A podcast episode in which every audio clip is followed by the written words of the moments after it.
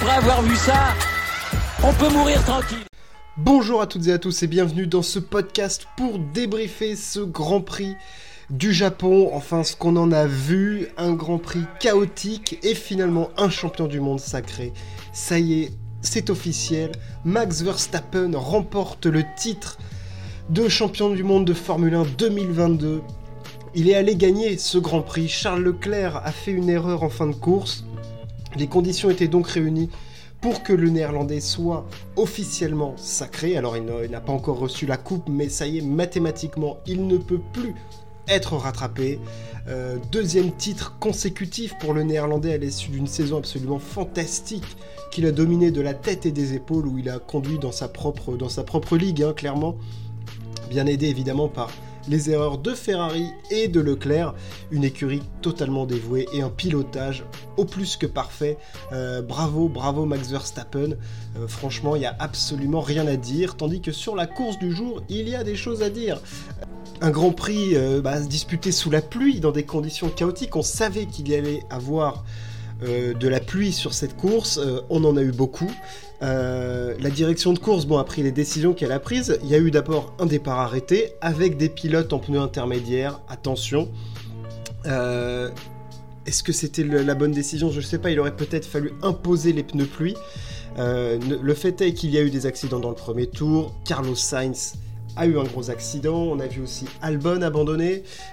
Gasly se prendre un panneau qu'il n'aurait jamais dû prendre. Et surtout, au moment où ce dernier est sur la piste, sous régime de drapeau rouge, euh, il se retrouve quasiment face à une, camionnette, enfin face à une dépanneuse, enfin face à un tractopelle, enfin je sais pas comment on appelle ça, euh, le même qui avait causé l'accident tragique de Jules Bianchi, c'est absolument inadmissible et inacceptable de la part de la direction de course de laisser ça. Euh, enfin voilà, le Grand Prix au niveau organisation était juste chaotique. je parle même pas des, des relances de course. Enfin, on a bien vu que le problème sur cette course, c'était la visibilité plus que la quantité d'eau. Au début de la, course, ça allait, bon, il y a eu les accidents, ils prennent la décision d'arrêter la course. Ils, la ils attendent ensuite pour la relancer, sachant qu'entre-temps, il y a des averses, il pleut, machin. Enfin, je veux dire, il ne se passe pas grand-chose. Et au niveau des conditions, en fait, c'est pas pire quand ils reprennent que 20 minutes avant. C'est pareil. Donc pourquoi ils ont attendu autant Ok, il pleuvait plus, mais tu pouvais relancer avant avec des voitures qui évacuent beaucoup d'eau. Tu relances en gomme, euh, en gomme pluie, et il se passe après ce qui s'est passé sur la fin de la course, avec une piste, avec une ligne qui se dégage et des pilotes qui sont les meilleurs pilotes du monde et qui peuvent piloter dans ces conditions-là. Oui, alors oui, effectivement, on y voit moins que sur du sec. Ça, bravo. Ça, je veux dire, euh, Daniel Ricciardo qui dit on n'y voit pas grand-chose. Euh, oui, c'est ce qui s'appelle piloter sous la pluie. Donc soit on décrète qu'en Formule 1, on ne peut pas piloter sous la pluie, soit on peut piloter sous la pluie. Et je pense que ce Grand Prix était certes extrême, mais dans des conditions tout à fait possibles, dans lesquelles il était possible de piloter à un haut niveau de pilotage et sans risquer euh, la vie des pilotes. On l'a vu, il n'y a eu aucun accident à la reprise de course. Rien. Départ lancé, il ne s'est rien passé. Je veux dire, ils étaient en contrôle, ils ont même passé, ils ont même passé les pneus euh, intermédiaires au bout de trois tours, pour certains. Donc c'est-à-dire que les conditions de roulage, c'était pas la quantité d'eau qui était un problème, c'était la quantité de spray. Et alors là, à ce niveau-là, c'est autre chose, mais les pneus étaient en capacité d'évacuer cette quantité d'eau et d'offrir au pilote l'adhérence nécessaire. Après, c'est vrai qu'en termes de visibilité, c'est plus compliqué, il faut se décaler. Euh, voilà, il y a, peut-être des solutions à trouver de ce côté-là, mais euh, je, ne comprends pas les, décisions de la direction de course d'attendre, d'attendre, d'attendre, parce que on voyait qu'au fur et à mesure la situation se dégradait et que ça n'allait pas en s'améliorant. Donc, il fallait soit prendre la décision de reprendre la course et puis bah, de la disputer dans ces conditions-là, soit on ne la dispute pas du tout. Mais euh, bon, alors au final, c'est cool, on a eu 45 minutes de course, mais on se dit, est-ce qu'on aurait pas pu en avoir beaucoup plus? Parce que, au final, euh, les conditions qu'on a eues à la fin, c'était quand même un peu dantesque. Hein.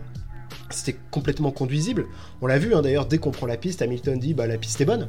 Euh, ok, la visibilité, c'est pas génial, mais la piste est bonne.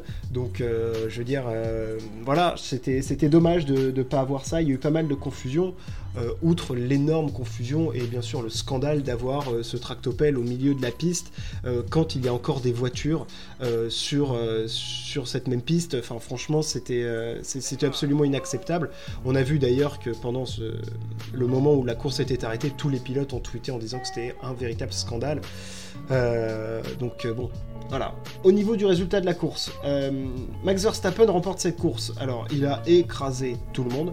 Euh, il a mis une marche complètement démentielle à Pérez et Leclerc. Euh, Pérez deuxième, Leclerc troisième après son erreur dans le dernier tour, dans le dernier virage. Ocon quatrième qui a résisté toute la course à Lewis Hamilton. Vettel énorme sixième euh, avec une stratégie d'Aston Martin parfaite où ils anticipent de passer euh, les, euh, les, intermédiaires. Donc ça lui a fait gagner un nombre de places absolument incalculable. Alonso septième qui a fait un pit stop en plus en passant les intermédiaires. Il avait un rythme dingue à la fin. Il aurait peut-être dû piter un ou deux tours plus tôt pour vraiment revenir plus fort et finit 7ème. Russell 8ème. Latifi 9ème, ses premiers points de la saison. Et Norris 10ème pour clôturer tout ça. Donc très bon résultat d'Alpine euh, face à McLaren hein, qui reprend du coup l'avantage. Euh, Esteban Ocon a résisté toute la course à Hamilton grâce à la vitesse de pointe de son Alpine. Hamilton, il était mais il, était plus rapide, fondamentalement, il allait plus vite, mais il n'a pas pu dépasser. Euh, on a vu que dans Spoon Curve, euh, notamment, il tentait des trajectoires différentes pour essayer d'avoir une autre sortie que celle de euh, d'Ocon. On a vu il avait une meilleure motricité en sortie de virage, mais en vitesse de pointe, dès qu'il sortait de l'aspiration d'Ocon, on voyait que l'Alpine reprenait centimètre par centimètre et que la Mercedes procurait en fait plus de traînée. C'est un problème qu'ils ont depuis le début de saison, cette traînée, ils n'arrivent pas à la gérer, Mercedes. Et Ocon a pu en profiter, Hamilton bah, a dû rester frustré euh, derrière, euh, derrière Esteban. Euh, au niveau de la lutte pour la victoire, il n'y en a eu aucune, fondamentalement, il y a eu zéro lutte. à part peut-être au premier départ, hein, avant l'interruption de la course, Leclerc s'est porté à hauteur de Verstappen, mais le néerlandais a moi j'ai trouvé ça phénoménal la façon dont il a réussi sur cette piste-là à emmener de la vitesse à l'extérieur pour, euh, pour rester devant Leclerc. J'ai trouvé ça complètement fou. Euh, et après au départ lancé, il n'y a pas eu de soucis. En gomme, euh, maxi pluie, Leclerc tenait plutôt pas mal le rythme. Alors dès qu'on est passé aux inters, Leclerc a perdu un peu de temps derrière les retardataires, ce qui n'était pas arrivé à notre ami Verstappen.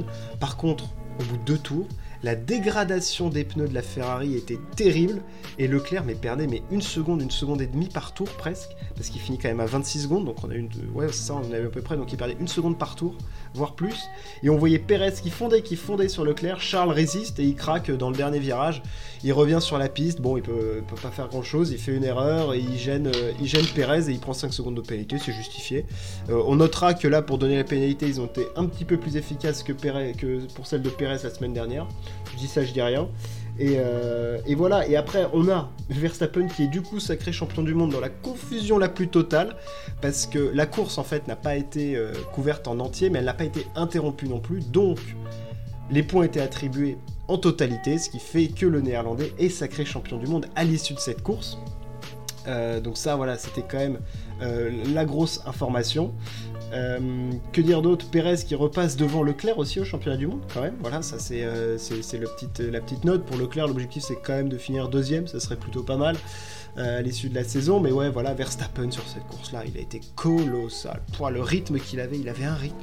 Mais la Red Bull, hein, la Red Bull avait un rythme dingue parce que quand on voit comment Pérez revenait sur Leclerc, c'était fou. C'est-à-dire que la, la, Red Bull avait du rythme et ne dégradait pas sa gomme. Donc il y avait le double effet le double effet là et Leclerc ne pouvait absolument rien faire. Il a pété ses pneus au bout de trois tours et ensuite il n'y avait rien eu à faire. Il n'y a rien eu à faire. Euh, course frustrante hein, pour Leclerc. En plus, il fait une erreur à la fin. Bon, au moins, il n'y a plus la pression du titre, même si je pense qu'il savait très bien qu'il ne pouvait pas le remporter. Euh, voilà, les, les, dernières courses, bah, le but, ça va être de, gagner, de faire des bonnes perfs, puis de préparer 2023 au mieux pour Leclerc et la Scuderia. Euh, pour ce qui est de Mercedes, euh, j'étais un petit peu déçu parce que on les avait vues très performantes euh, sur le mouillé vendredi lors des essais libres et je m'attendais à ce que ce soit des conditions qui les favorisent quand même plutôt pas mal.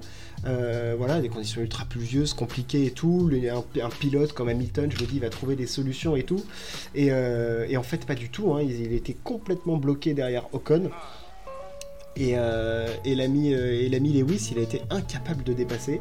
Euh, donc ça, c'était quand même... J'ai été surpris parce que je au bout de trois tours, je me dis, mais putain, mais il va jamais réussir à le dépasser. Il ne parviendra pas à le dépasser. Le mec tente tout. L'Alpine en ligne droite, elle est quand même plutôt rapide. Hein, une bonne efficacité euh, en vitesse de pointe. Et la Mercedes qui, produit trop de traînées.